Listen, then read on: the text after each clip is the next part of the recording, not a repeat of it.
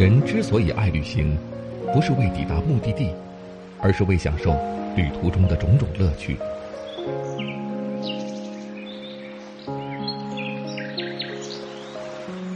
如果问我旅行的意义是什么，我也不知道。假如你还没有出发，不如和我一起听路上。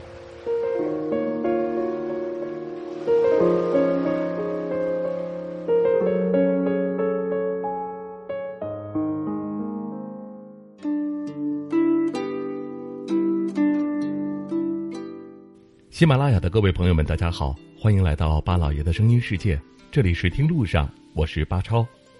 如今在大城市生活压力很大，每天两点一线的生活让很多人喘不过气来，所以有些在城市里工作了一段时间的人选择回到农村，开启自己的第二人生。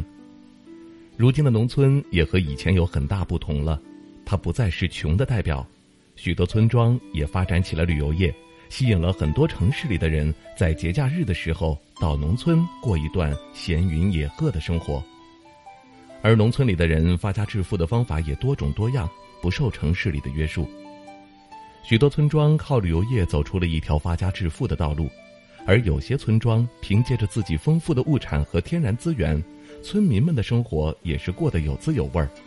在四川就有这么一座特殊的村庄，这里的村民每天都不用上班。整天靠捡石头就可以买车买房，家家户户靠捡石头，一年就能赚上几十万，让很多人羡慕不已。这个村庄就是四川泸州的何家坝村，位于长江边上。农村周围的景色非常漂亮，青山绿水，空气清新。住在这里，每天都感觉心旷神怡。这里也是一个多民族村，有侗族、土家族、苗族等。每到冬季，四川泸州的长江沿岸地区，在长江水退去后，会有大部分的河滩裸露出来，十多公里的河滩上遍布奇石，所以何家坝村也被称为中国长江奇石第一村。四百户村民人家靠着捡石头挣钱养家。说到石头致富，很多人会想到赌石，而赌石最多的地方就是在云南腾冲。那里是珠宝玉石的聚集地，如果有机会到河床边去走一走、捡捡石头，说不定就能够因为一颗不起眼的石头发家致富。除了腾冲盛产价值不菲的奇石，何家坝村也是国内另一个奇石盛产地。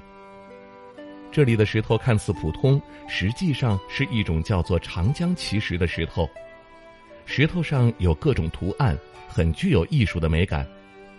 质量较好的鹅卵石，经过挑选、命名、装饰，就会无限升值。不过捡石头也需要眼力，如果眼力好，就能够捡得好；如果眼力一般，一年到头也捡不到几颗。何家坝村的村民就已经练就了一副火眼金睛，他们都是发现和收藏奇石的行家。村民们凭借经验捡到奇石之后，用江水洗清。纹理图案就显现出来了，而对图案的想象是要动脑筋的。村民们也会围在一起品石取名，比如吉祥石园、幸运石、奇石堂等极富雅趣的奇石在这里随处可见。在何家坝村，人人都以石头为荣，一年到头都在这里捡石头。这些普通的村民家庭一年卖出的奇石收入少则上万元，多的有几十万元，真的是靠石头发家致富。泸州奇石的名声响遍海内外，那些对奇石感兴趣的人也会不远万里而来，甚至辞去了在城市里体面的工作，来到何家坝村，租一个小门市，开始了捡石卖石的事业。